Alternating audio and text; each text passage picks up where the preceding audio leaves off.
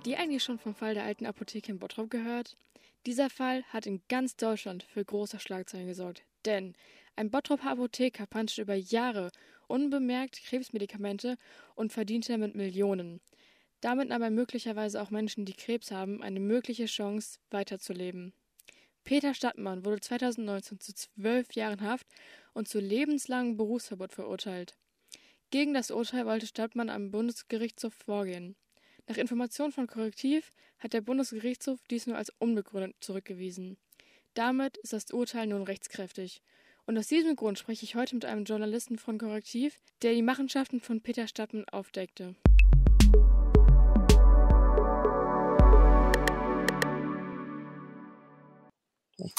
So, hi. Dann starten wir direkt mal, denke ich. Also, mein Name ist Philippa Fingerhut und zu Gast ist heute der Investigativjournalist Bastian Schlange. Hallo erstmal. Hallo. So, Bastian, erzähl mal, wieso ist dieser Fall der alten Apotheke denn eigentlich so besonders? Ähm, letztendlich ist besonders diese Geschichte von Peter Stadtmann, dem Apotheker der alten Apotheke in Bottrop.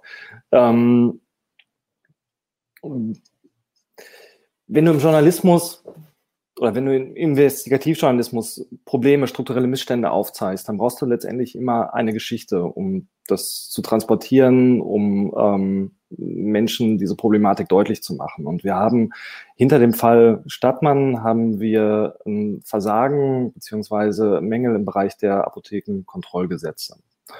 Ähm, und Stadtmann ist ein sehr naja, es ist eigentlich eine unfassbare, beispiellose Geschichte, halt irgendwas ein einzelner Mensch halt irgendwie kaltschnäuzig, skrupellos halt irgendwie ähm, daraus machen kann ähm, oder diese Lücken nutzen konnte. Ich weiß nicht, ob du aus, aus Bottrop kommst, ob mhm. dir die Geschichte bekannt ist.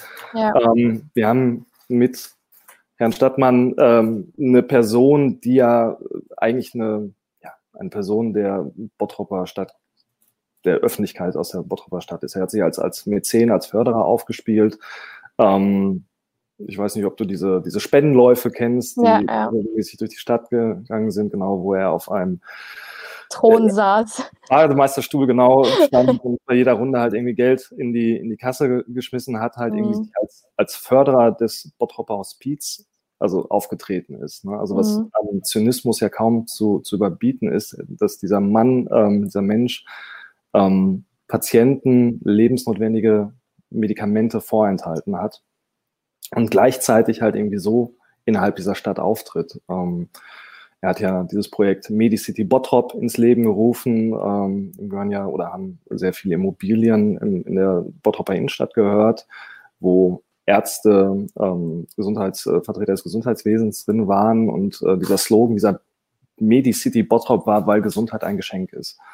Und auch mhm. das ist vor dem Hintergrund dieser ganzen Geschichte, dass ähm, diese Person halt irgendwie über Jahre hinweg systematisch Krebsmedikamente unterschlagen hat, ähm, sie Patienten vorenthalten hat, ist das natürlich, äh, ja, also eigentlich kann man da nur stehen und, und unfassbar halt irgendwie auf, auf diesen Fall schauen.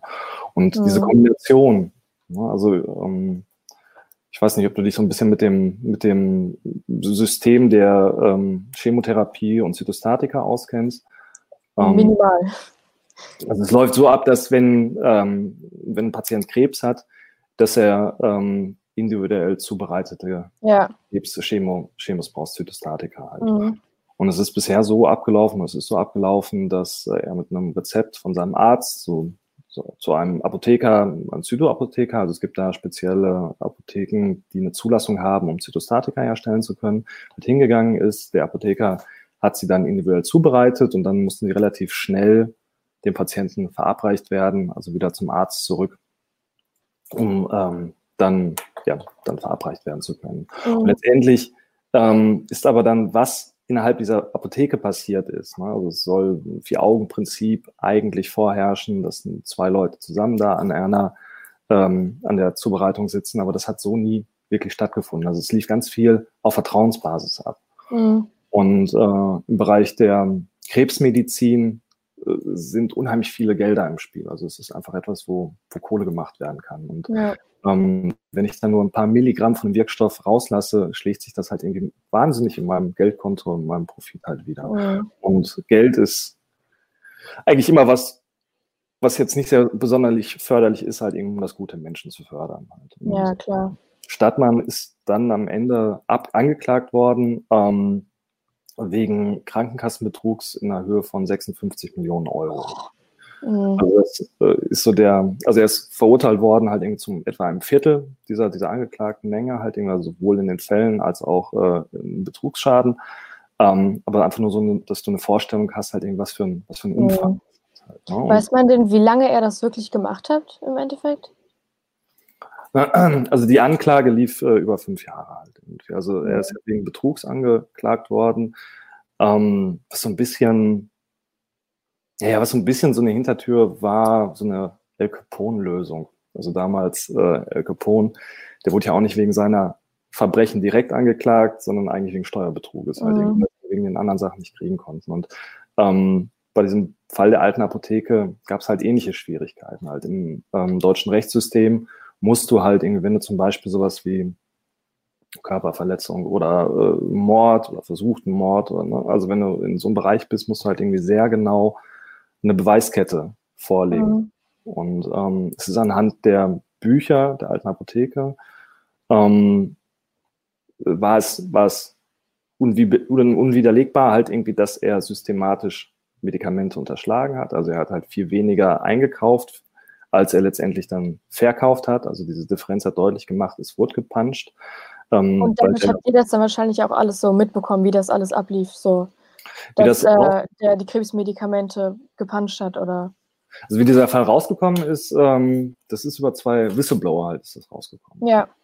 Ähm, kann ich gleich noch mal kurz was zu sagen. Mhm. Aber das Problem war halt irgendwie da, ähm, also es war klar, dass halt, dass er Wirkstoff unterschlagen hat, dass das natürlich zu Lasten der Patienten gegangen ist. Mhm. Ähm, aber du konntest nicht genau sagen, halt irgendwie, dass er ähm, Patient A mit am Tag XY ähm, mit dem Therapiebeutel ähm, keinen Wirkstoff zukommen lassen hat. Und dann, dann eine Beweiskette, eine klare Kausalität halt irgendwie dahinter zu machen. Mhm. Deswegen hat er nicht halt über ähm, wegen dieser Fälle der, der Körperverletzung oder auch des Mordes äh, angeklagt werden. Deswegen ist er letztendlich nur für diesen Betrugsschaden, für diesen Krankenkassenbetrug halt ähm, ja, krass.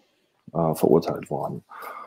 Und ähm, rausgekommen ist die ganze Geschichte halt irgendwie aufgrund von zwei mutigen Mitarbeitern aus der, mhm. aus der Apotheke, ähm, die, äh, die gesagt haben, sie können das so nicht mehr tragen, so nicht mehr mit ihrem, mit ihrem Gewissen vereinbaren und ähm, haben dann Informationen aus der Apotheke rausgebracht und haben das zur Anklage gebracht. Wie seid ihr denn genau vorgegangen, nachdem ihr das alles erfahren habt? Ähm, wir haben mehrere Ansätze verfolgt. Ne? Natürlich, ähm, also wir haben ganz klassisch investigativ äh, Akten, Aktenrecherche, Dokumente, uns Dokumente beschafft halt, ähm, unter anderem über das Informationsfreiheitsgesetz, was eine sehr mhm. spannende Sache ist. Ich weiß nicht, ob du das kennst. Äh, das kennen ganz viele nicht und noch nicht mal alle Journalisten kennen das. Ähm, aber nach diesem Gesetz hat nicht nur jeder Journalist, sondern jeder Bürger das Recht, eigentlich jedes Dokument, jedes Schriftstück, was innerhalb einer Behörde angefertigt wurde, anfragen zu können mhm. und sich ähm, zukommen lassen zu können. Da haben zum, unter anderem halt ähm, die ganze Korrespondenz, die ganzen Unterlagen, die damals halt irgendwie ähm, zum Fall der oder zur alten Apotheke geführt wurden, also wie diese Kontrollketten abliefen, wie Absprachen waren, wann auch welche Stelle halt irgendwie schon hätte wissen müssen, dass dieser Fall so vorherrscht. Das haben wir halt über unter anderem über das IFG halt angefragt. Ähm, mhm. Also das war halt der eine Bereich der Recherche. Der andere Bereich war, dass wir nach Bottrop gezogen sind. Mhm. Also wir haben ähm, direkt in der Bottroper Innenstadt 50 Meter von der alten Apotheke, die ja weiterhin offen war und wo ja weiterhin verkauft wurde, haben wir dann äh, ein leerstehendes Ladenlokal bezogen. Also das haben wir renoviert und fertig gemacht und haben dann ähm, ins Schaufenster ganz groß plakatiert Rat und Informationen zum Fall der alten Apotheke. Ähm, weil damals auch die Situation war, dass die Behörden äh, eigentlich nicht ihrer Fürsorgepflicht gegenüber den Betroffenen nachgekommen ist. Also es gab eine ganz schlechte ähm, Öffentlichkeitsarbeit. Also mhm. ähm, man hat versucht, diesen Fall relativ lokal zu halten, also auf Bottrop und Umgebung vielleicht beschränkt halt. Ne? Ja. Ähm, wir haben ja mit der Zeit öffentlich gemacht, dass, ähm, dass ähm, letztendlich Ärzte, Praxen in sechs Bundesländern halt irgendwie vom Bottrop aus ähm, beliefert wurden. Ja, ja. Ich habe auch gehört, dass sogar in andere Länder teilweise von dieser alten Apotheke geliefert wurde, nach Schweden oder sonst was. Also da sieht man ja auch mal, in welchem Ausmaß das wirklich dann war. Ähm, genau, es ist halt, also es ist, äh, es ist halt nicht transparent damit umgegangen worden. Ja, ja. Dadurch hast du natürlich vielen Betroffenen auch die Möglichkeit, genommen, sich eigentlich, also sich damit auseinandersetzen zu können und vielleicht auch nach Lösungen suchen zu können. Und mhm. ganz massiv war es halt im Bottrop. Halt, ne? Also da war schon die Konzentration am höchsten halt irgendwie, wer betroffen war oder wer beliefert wurde. Und ähm, wir haben dann halt irgendwie mit einem Redaktionsteam aus diesem Ladenlokal heraus äh, gearbeitet und haben abends zu Informationsveranstaltungen geladen. Also wir haben ähm, Rechts- und Medizinexperten eingeladen und die Leute konnten sich so informieren und äh, naja, überhaupt auch einen Halt finden. Halt, ne? also mhm. ich, du musst dir vorstellen, ähm, du hast erstmal irgendwie dieses, überhaupt das Schicksal, dass du eine Krebsdiagnose hast halt. Ne? Ja. Ähm, und dann ähm, hast du die Tortur, was eine unheimliche psychische Belastung ist, halt irgendwie dieser Chemotherapie. Und äh, es ist immer ein Bangen zwischen Hoffnung und Enttäuschung und Angst. Also es sind ja Todesängste, ne? ganz grundsätzlich. Und da hat ja, jemand aus Profitgier, aus Habgier, vielleicht auch aus irgendeinem Gottkomplex heraus halt äh, über dein Schicksal bestimmt. Mhm. Also, also, so ein Einschnitt in das, in, in, in, dein persönliches Leben halt. Ne? Das ist ja das ist eine Form von Missbrauch halt, die da stattgefunden hat. Ja, auf jeden Fall. Und ähm, diese Menschen waren erstmal allein halt. Und sie hatten keine vernünftige Anlaufstelle halt. Ne? Also sie wurden bei ihren Ärzten nicht richtig beraten. Es gab eine äh, Beratungshotline, ähm, die eigentlich informieren sollte, die aber auch dort ähm, das nicht äh, nicht ausreichend getan hat. Also es sind immer, es ist immer mit, mit weniger Informationen gearbeitet worden, als eigentlich da war. Es wurde immer beschwichtigt. Also wir haben im Laufe unserer Präsenz äh, in Bottrop haben wir mit, mit mehreren hundert Betroffenen gesprochen. Halt. Wir haben mit ihren, haben über ihre Geschichten, ihre Krankenakten gesprochen. Mhm. die haben sich natürlich mit ihren Ärzten auseinandergesetzt. Sie haben natürlich diese Hotline angerufen halt irgendwie und äh, so nach diesen ganzen Gesprächen können wir schon sagen, dass das nicht sauber abgelaufen ist, also dass dort ja. äh, nicht wirklich ähm, richtig informiert wurde. Und deswegen waren wir dort vor Ort. Und durch diese Präsenz haben wir natürlich auch einen ganz anderen Zugang zu den Menschen gekriegt. Wir waren nicht so diese, also wir haben geholfen. Wir haben da eine mhm. Aufgabe erfüllt halt. Wir waren nicht so, wie es häufig im Journalismus nach solchen Tragödien ist. Ähm, wir waren nicht so diese, diese journalistischen Aasgeier, die eben von mhm. der Stadt kreisen und sagen, wir wollen eure Leidensgeschichte haben. Nein, wir ja, waren ja. wir sind Teil, wir haben, wir haben Hilfe angeboten, haben zurückgekommen. Wir sind so zusammengewachsen. Also wir sind so ähm, Teil geworden und haben natürlich dann auch nochmal ganz andere Zugänge gekriegt halt, ne? ja. Informationen gekriegt, ähm, Quellen geöffnet, ähm, so dass wir dort naja, also wir haben über anderthalb Jahre haben wir eigentlich nur in diesem Fall der alten Apotheke recherchiert. Wie viele waren denn daran beteiligt? Also wie viele ähm, Journalisten, wie, wie viele waren da an der ähm, Recherche beteiligt? Mm, so grob sieben. Mhm. Ähm, das waren aber jetzt auch keine, keine äh, nicht nur Redakteure, also um, und die auch nicht Vollzeit dabei letztendlich. Ähm, zwei Vollzeitredakteure, dann ähm, David, der Bottropper ist, mhm. unser Publisher halt irgendwie, ähm, der war auch nochmal, also war natürlich involviert halt irgendwie mit dabei. Ähm, Volontär und äh, mit drei Praktikanten waren dort vor Ort. Ja. Um, ähm, also es war noch relativ überschaubar. Es ja. hat sich dann auch im Laufe der Zeit so ein bisschen verändert, wie na, ne, wer noch dazu kam. Weiter. Ähm, wir haben ja nach der nach der äh, Präsenz in Bottrop ähm, haben wir dann auch den Prozess begleitet. Also wir waren jeden Tag halt im Prozess, haben Prozesstagebuch äh, geführt bis zur Verurteilung hin. Ähm, also es war natürlich, es hat so ein bisschen variiert, ja. wie viel Manpower da drauf war. Ähm, aber äh, zur Hauptzeit, also zur akuten Zeit, waren wir so mit mhm. sieben Personen dabei. Ja, und äh, wie waren die Rückmeldungen so, als, also nachdem ihr das alles veröffentlicht habt, wie ja, wie haben die Leute darauf reagiert? Sowohl die Patienten als auch die Leute einfach, die hier in Bottrop wohnen und der auch teilweise wöchentlich zu dieser Apotheke gehen. Also nachdem diese Story da rauskam. Ähm, also ich habe für mich sehr viel gelernt, was Journalismus sein kann und mhm. was auch eigentlich Journalismus sein muss. Ähm, und wir haben sehr viele, also wir haben, was wir gelernt haben, haben wir, hat, hatte Einfluss auf das, wie wir jetzt gerade weiterarbeiten, halt in ganz vielen Bereichen. Ähm, wir haben ja, also durch dieses Ladenlokal, was wir in der Bottroper Innenstadt bezogen haben, ähm, hatten wir einen sehr, sehr engen, sehr, sehr direkten Kontakt mit Betroffenen, mit den Leuten, für die wir eigentlich schreiben, mit denen wir zusammen halt irgendwie Journalismus gemacht haben halt. Mhm. Und das ist etwas, was in vielen Medienhäusern verloren gegangen ist. Also ähm, ich weiß nicht, ob äh, man das Gebäude der Watz oder der Ruhrnachrichten, Lensing und Wolf äh, hier im Ruhrgebiet kennt.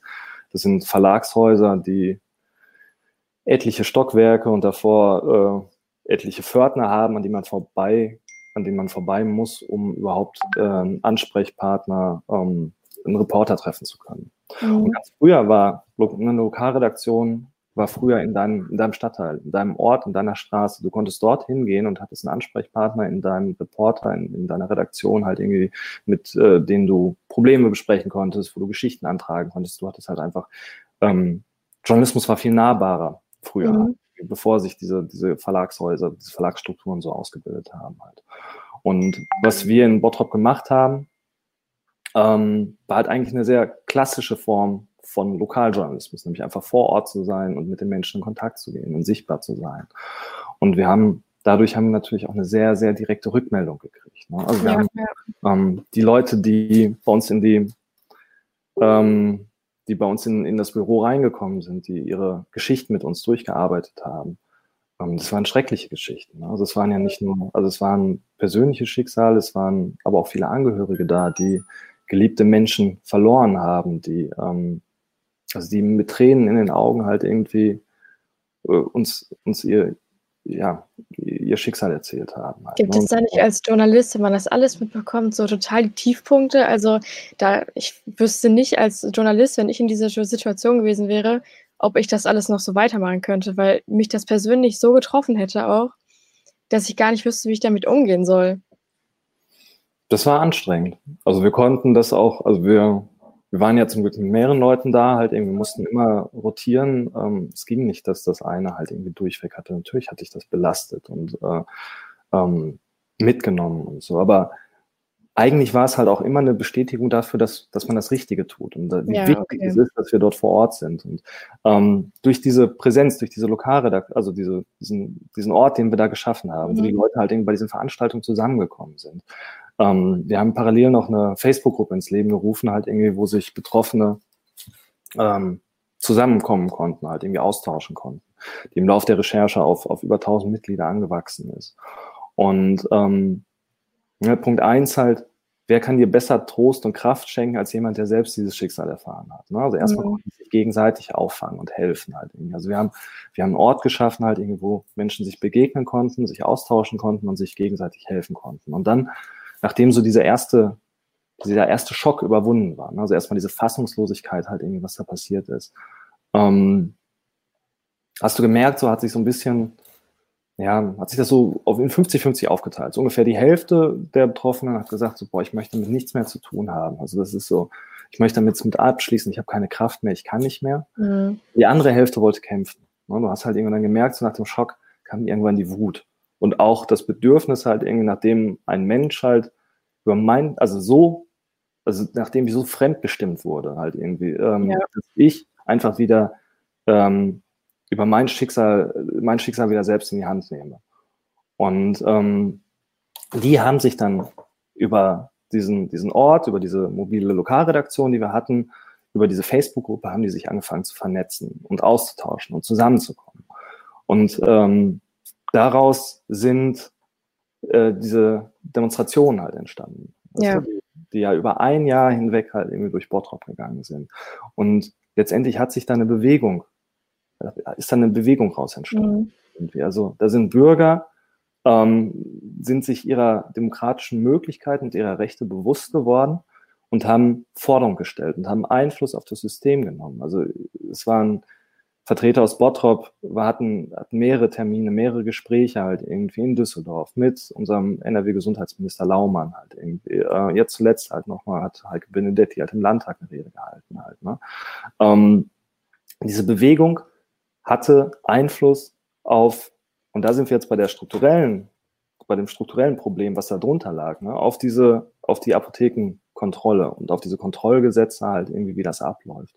Mhm. Das, ähm, das war so, wir haben, auf der einen Ebene haben wir ganz klassisch investigativ gearbeitet. Wir haben Missstand aufgedeckt. Wir haben äh, Informationen halt irgendwie zugänglich gemacht. Ähm, wir haben auch irgendwann dann, weil das die ähm, Behörden nicht transparent gemacht haben, haben wir eine Datenbank veröffentlicht, äh, wo Betroffene checken konnten, ob ihr Arzt oder ihre Praxis ähm, aus Bottrop beliefert wurde. Damit überhaupt die Möglichkeit bestand, halt irgendwie mit Klarheit darüber zu verschaffen, halt irgendwie, ob ich betroffen bin oder nicht halt. Ne? Und nur wenn ich weiß, dass ich betroffen bin oder potenziell betroffen sein hätte sein können, ähm, habe ich auch die Möglichkeit zu kämpfen, mich zu wehren, halt irgendwie aktiv zu werden. Halt, ne? Also ja. wir haben auf der einen Seite haben wir ganz klassisch investigativ diesen Missstand aufgedeckt und Informationen transparent gemacht, Öffentlichkeit geschaffen. Auf der anderen Seite ähm, hat sich durch diese Präsenz und diesen Ort, also den wir in Bottrop in der Innenstadt halt ähm, real geschaffen haben oder ne, physisch geschaffen haben, die Leute zusammenkamen äh, und aber auch virtuell mit dieser Facebook-Gruppe haben. Halt haben wir Orte geschaffen, wo Menschen zusammenkommen konnten, sich austauschen und sich organisieren. Und auf Basis auf dieser Plattform heraus ist dann eine Bewegung entstanden. Und aus dieser ja. Bewegung heraus ist ähm, haben Bürger geschafft demokratischen strukturellen Wandel anzustoßen. Also sie sind rausgegangen und haben etwas verändert. Sie haben das System besser gemacht halt. Sie haben Miss, also sie haben gegen Missstand gekämpft. Und das war so für uns so, ja, ne, also deswegen ist dann, ist all das, was wir gemacht haben, halt irgendwie war richtig. Halt. Ja, also auf jeden Fall. Diese, auch ne, diese Belastung zwischendrin, aber das wusstest du immer. Also wir wussten halt irgendwie, da ist einfach ein Problem und dieses Problem kann nicht so bestehen bleiben. Halt. Es kann nicht sein, halt irgendwie, dass ähm, äh, da, äh, ja, dass die Möglichkeit weiterhin besteht, halt irgendwie für profitgeile, geldgeile mhm. Arschlöcher ähm, die Türen offen stehen, halt irgendwie dort Betrug zu lasten, halt irgendwie von Unschuldigen halt irgendwie äh, ähm, tun zu können. Und deswegen musst du halt irgendwie diese Maschen enger ziehen. Und dafür müssen halt irgendwie Menschen sich engagieren. Und ähm, das war so dieses Zusammenspiel. Also dieses Zusammenspiel von Bürgern, die aktiv geworden sind, und dieses Zusammenspiel von Journalismus, der Information, der Transparenz geschaffen hat, halt irgendwie, damit sie sich äh, ein Urteil bilden konnten und sagen können, halt irgendwie, das gefällt mir nicht, das möchte ich anders haben. Mhm. Weiß man denn, wie die Leute im Endeffekt darauf reagiert haben, die vorher nicht daran geglaubt haben, dass Stadtmann wirklich sowas gemacht hat? Also vor allem wahrscheinlich Bottropper, also die jahrelang schon zu dieser Apotheke gehen und damit niemals gerechnet hätten. Also Weiß man da irgendwie, wie die Leute im Endeffekt darauf reagiert haben? Ich glaube, das weißt du wahrscheinlich besser als ich oder du kannst das besser einschätzen. Also ich bin kein Bottropper halt. Ne? Also mhm. wir haben ja äh, das Hauptbüro in Essen, also unser Büro halt irgendwie in Essen. Ähm, ich bin Dortmunder und habe äh, nicht ganz so enge Verbindung, also mit uns einen Austausch. Wir haben immer noch die Gruppe halt irgendwie, ähm, ich habe immer noch Kontakt halt irgendwie mit einzelnen Betroffenen. Klar, halt irgendwie sowas schweißt ja auch zusammen halt irgendwie und sowas ja. äh, das, das geht ja über so eine normale Geschichte hinaus. Ähm, wie das jetzt aktuell ist, äh, da kannst du, glaube ich. Ja, ich selbst bin hier in dieser Gegend relativ selten, wo die alte Apotheke ist. Das Einzige, was ich mitbekommen habe, ist halt wirklich, dass die Apotheke früher äh, teilweise, dass da Schlangen vorher standen, weil die so beliebt war. Und mittlerweile das gar nicht mehr so ist. Also ich weiß ja nicht genau, wie das jetzt alles abläuft. Aber ich meine, sie hat ja immer noch geöffnet so.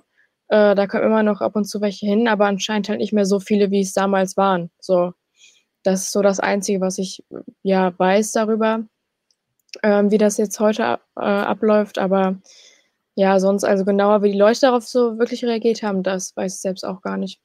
Also ich weiß halt, dass während der Recherche halt, also während wir dort vor Ort waren, halt eben, dass natürlich Leute reingekommen sind oder durch die Tür gerufen haben, halt irgendwie, dass äh, man da Rufmord macht, halt eben, dass das nicht sein kann, halt irgendwie, dass man sich, ähm, ja, dass, dass es einfach nicht stimmt. Mhm. Ähm, was ich irgendwo Krass. auch nachvollziehen kann, halt irgendwie, weil es ja wirklich so unglaublich ist, halt irgendwie. Ich ja, ja. Ähm, also diese ganze Geschichte ist so unglaublich. Und das, das, da kommen wir an dem Anfang zurück halt. Ne? Also du hast, wie gesagt, dieses, also es ist, es wird, das, was er getan hat, ist kein Einzel- oder wird kein Einzelfall sein. Halt irgendwie, wie es häufig halt immer so gerne runtergespielt wird, dass es ein Einzelfall ist. Es wird kein Einzelfall sein. Halt irgendwie Menschen neigen dazu, Profit machen zu wollen und, und haben Hang dazu, auch be zu betrügen halt irgendwie, wenn sie, wenn sie sich selbst bereichern können und wenn die Möglichkeit besteht, dass relativ einfach ist, ohne Konsequenzen zu spüren. Aber das in diesem Ausmaß, mit dieser Kaltschäuzigkeit, mit dieser, also, diese, also diese ganz, diese ganz unfassbare Geschichte, das ist so besonders.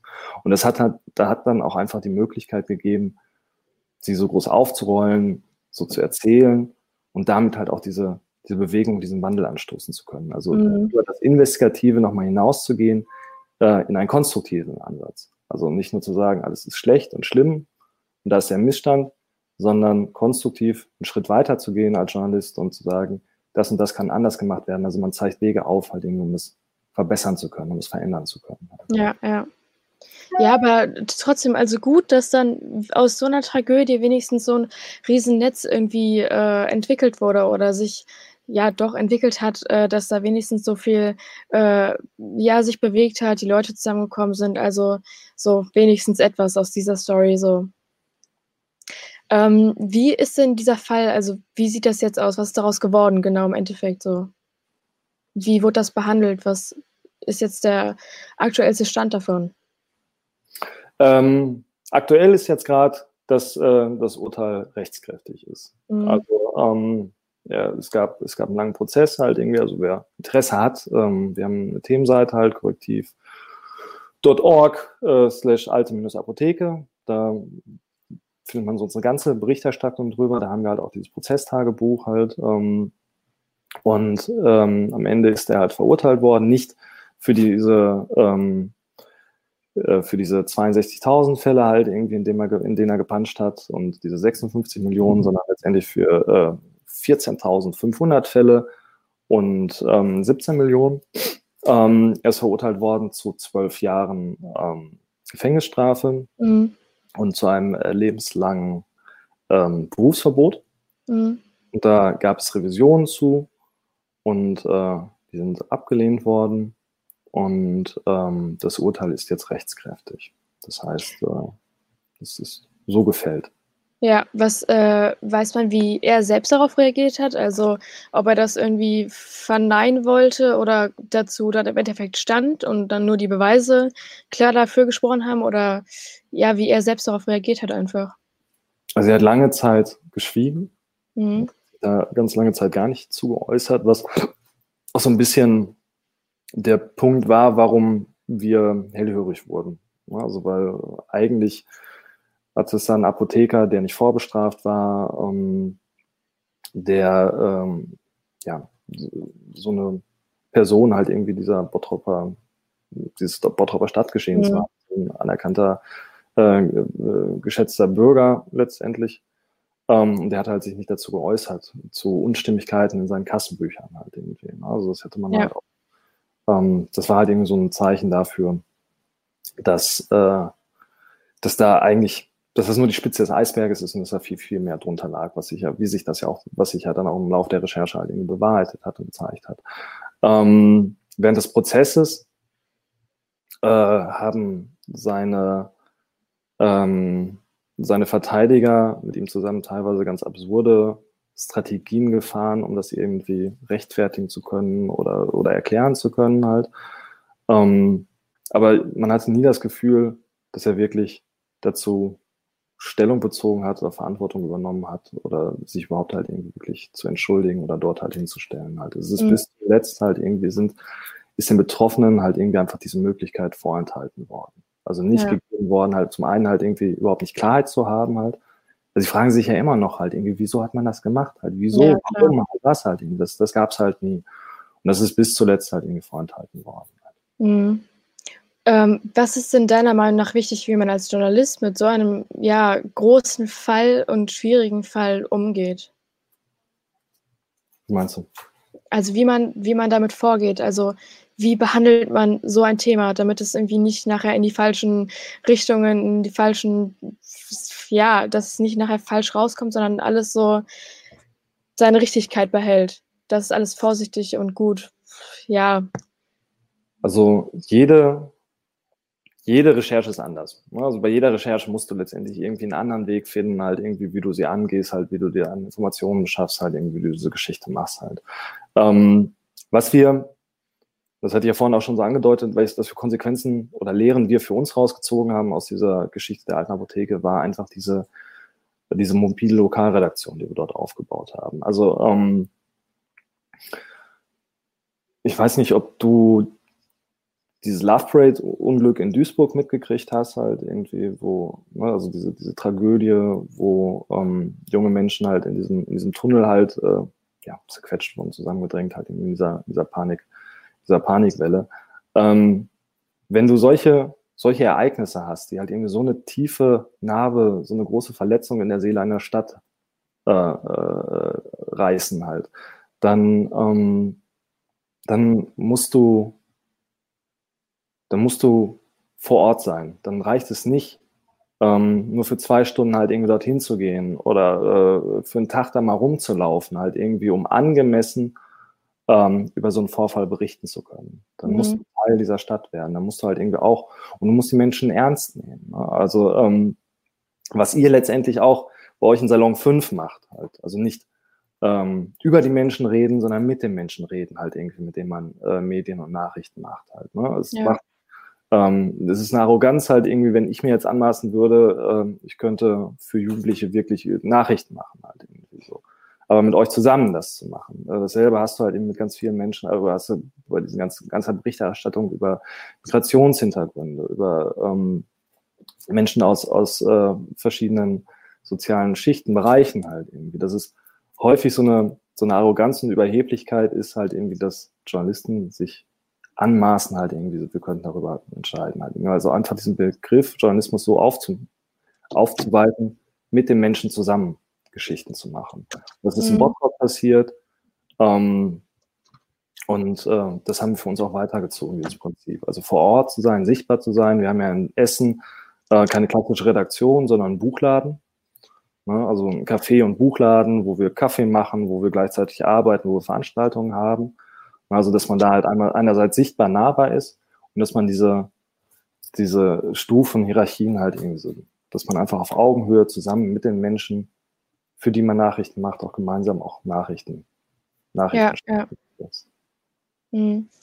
Gut, dann habe ich noch eine letzte Frage und zwar, was du persönlich aus diesem Fall besonders irgendwie mitgenommen hast. Also gibt es irgendwas, was da so bei dir hängen geblieben ist, was ja, was sich vielleicht auch in gewisser Weise irgendwie verändert hat oder irgendwie Sichtweisen verändert hat oder sonst was? Ähm, das ist das, was ich dir auch schon erzählt habe über die Möglichkeiten, was Journalismus sein kann. Ja. Also, dass, äh, dass es nicht ausreicht, nur investigativ zu sein, sondern dass äh, Journalismus auch immer konstruktiv sein muss. Dass äh, ähm, dass es darum geht, nicht nur darum geht, halt irgendwie ähm, Missstände aufzuklären oder ähm, Fakten öffentlich zu machen, sondern auch darum geht, Orte zu schaffen, Plattformen, Möglichkeiten zu schaffen, halt irgendwie, dass Menschen zusammenkommen können und dass sie auf Basis dessen halt irgendwie Veränderungen anstoßen können. Ähm, also einfach mein, mein Verständnis von Journalismus hat sich erweitert. Von den Möglichkeiten, ja. von den Chancen und äh, auch das, was wichtig ist, gerade in Krisenzeiten, in, in äh, schweren Zeiten halt irgendwie, wo die Leute in dieser Schockstarre sind, e egal ob es jetzt äh, Klimakrise ist, egal ob es jetzt Corona ist oder sonst immer, immer wenn du eine Krise hast halt, ähm, hast du, hast du eine Schockstarre, die Leute halt irgendwie sind überfordert, wissen nicht, was sie tun sollen. Ähm, ein Teil äh, wehrt sich dagegen, leugnet, so wie Leute es in Bottrop getan haben und nicht glauben konnten, halt irgendwie, dass Stadtmann ähm, wirklich dieses Verbrechen getan hat. Das, was du mhm. selber hast, halt irgendwie bei der Klimakrise. Ne, da gibt es auch unzählige Menschen halt irgendwie sagen, ist alles Fake, ist Quatsch halt, irgendwie, das hatten wir bei Corona halt irgendwie. Ne? Also das sind, also es sind eigentlich immer dieselben Mechanismen halt. Irgendwie. Du hast eine Schockstarre, du hast ähm, Widerstände dagegen, hast Leugnen halt. Aber was du halt tun musst, um diese Menschen abzuholen, ist ist Wege aufzuzeigen, Möglichkeiten zu zeigen, halt irgendwie, dass man nicht machtlos ist. Also aus dieser Machtlosigkeit, aus dieser Schockstarre die Menschen rausholen. Weil wenn jemand resigniert in einer Gesellschaft, ist das total verheerend für die Demokratie. Also für eine Gesellschaft ist das, ist das ein Untergang, wenn die Leute halt irgendwie resignieren oder sich halt in Feindbildern ergießen oder ähm, sich zurückziehen. Und deswegen, äh, und deswegen muss Journalismus halt einfach mehr sein. Ne? Du kannst halt nicht nur sagen, alles ist scheiße halt irgendwie, sondern du musst halt eigentlich auch immer Wege aufzeigen, halt irgendwie so, ja, es ist kacke, aber wir können etwas verändern halt. Mhm. Das war für mich halt so der, also einer der, der prägendsten Erkenntnisse, äh, die ich daraus mitgenommen habe. Dachtest du, bevor, also als du mit dem Fall gestartet hast, ähnlich oder bist du da ganz anders an die Sache rangegangen? Also, wenn man weiß, worum es geht, dann, ich weiß nicht, also ich wüsste gar nicht genau, wie ich mich fühlen würde, wenn ich starten würde mit diesem Fall, mit diesem, mit dieser Hintergrundstory irgendwie. Wie meinst du? Also, ähm, als du angefangen hast, über ja. diesen Fall äh, ja, Journalismus zu betreiben, ähm, da wusstest du ja schon, um, um was es geht, denke ich mal. Ähm, bei der alten Apotheke jetzt, oder was? Ja, genau, genau.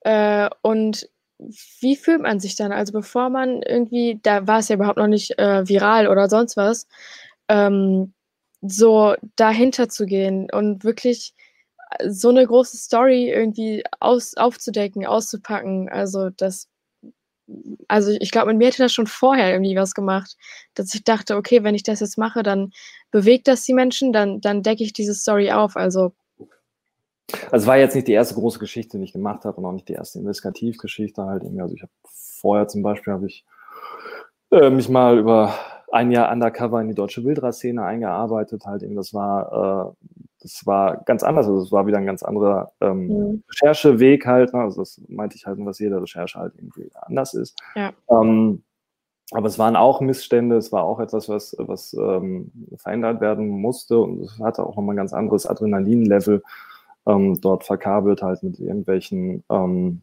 Tierdieben sich zu treffen, morgens um 6 Uhr, um dann halt äh, illegale Tiere anzukaufen und auszutauschen halt.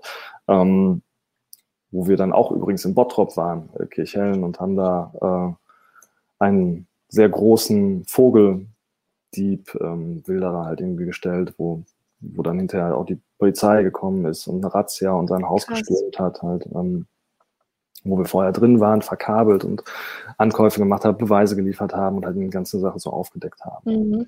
Ähm, also ich weiß nicht, in dem Moment denkst du da einfach nicht so drüber nach. Also du, du als Journalist, du riechst eine Geschichte.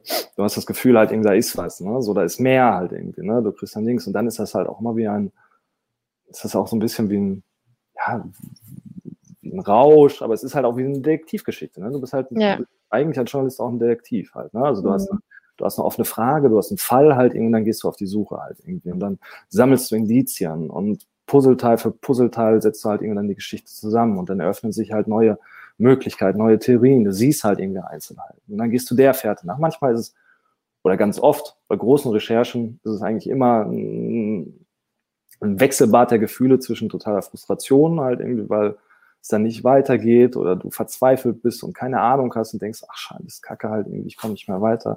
Ähm, und dann ergibt sich aber, wenn du dran bleibst, das passiert immer, wenn du dran bleibst und nicht aufgibst, halt irgendwie öffnet sich eine neue Tür und du gehst dann weiter und dann hast du wieder, dann hast du wieder ein Glücksgefühl, dann bist du wieder euphorisch und dann geht es immer so weiter. Mhm. also gerade so Großrecherchen ähm, ist immer ein Kampf mit deiner eigenen Frustration und äh, Verzweiflung und dann wieder Mut und ähm, aber es ist spannend halt. Ne? Du machst ich wollte gerade sagen, dann erstens spannend und zweitens, wenn man das alles dann erledigt hat, wenn die Story fertig ist. Also dann ist es ja wirklich so ein, ja, irgendwie so ein Sieggefühl irgendwie. So, ja, man hat es wirklich geschafft, so. Ja, du machst einen Unterschied. Also du machst was halt irgendwie, was, was Relevanz besitzt halt. Und ja, äh, ja. man hilft dabei mit halt irgendwie ähm, die Welt und unsere Gesellschaft ein Stück besser zu machen. Mhm.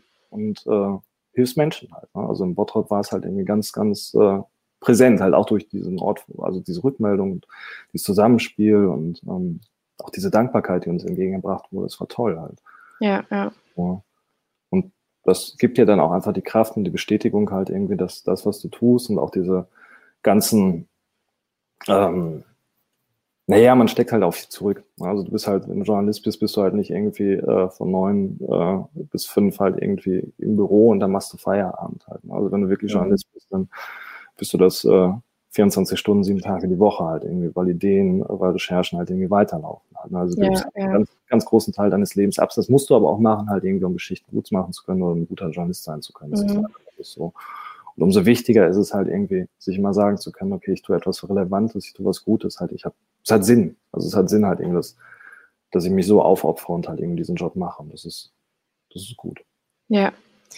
Gut, danke, Bastian, für das Gespräch. War, ich fand es echt mega spannend, das äh, mal so von so einer anderen Perspektive mitzubekommen und anzuhören. Also fand ich echt gut. Vielen Dank auf jeden Fall. Ja, danke dir. Wir werden am Mittwoch auch mit dem Whistleblower Martin Porwoll sprechen. Ähm, wenn ihr Fragen dazu habt, meldet euch gerne auf Instagram unter Salon5. Äh, danke schon mal und dann bis Mittwoch.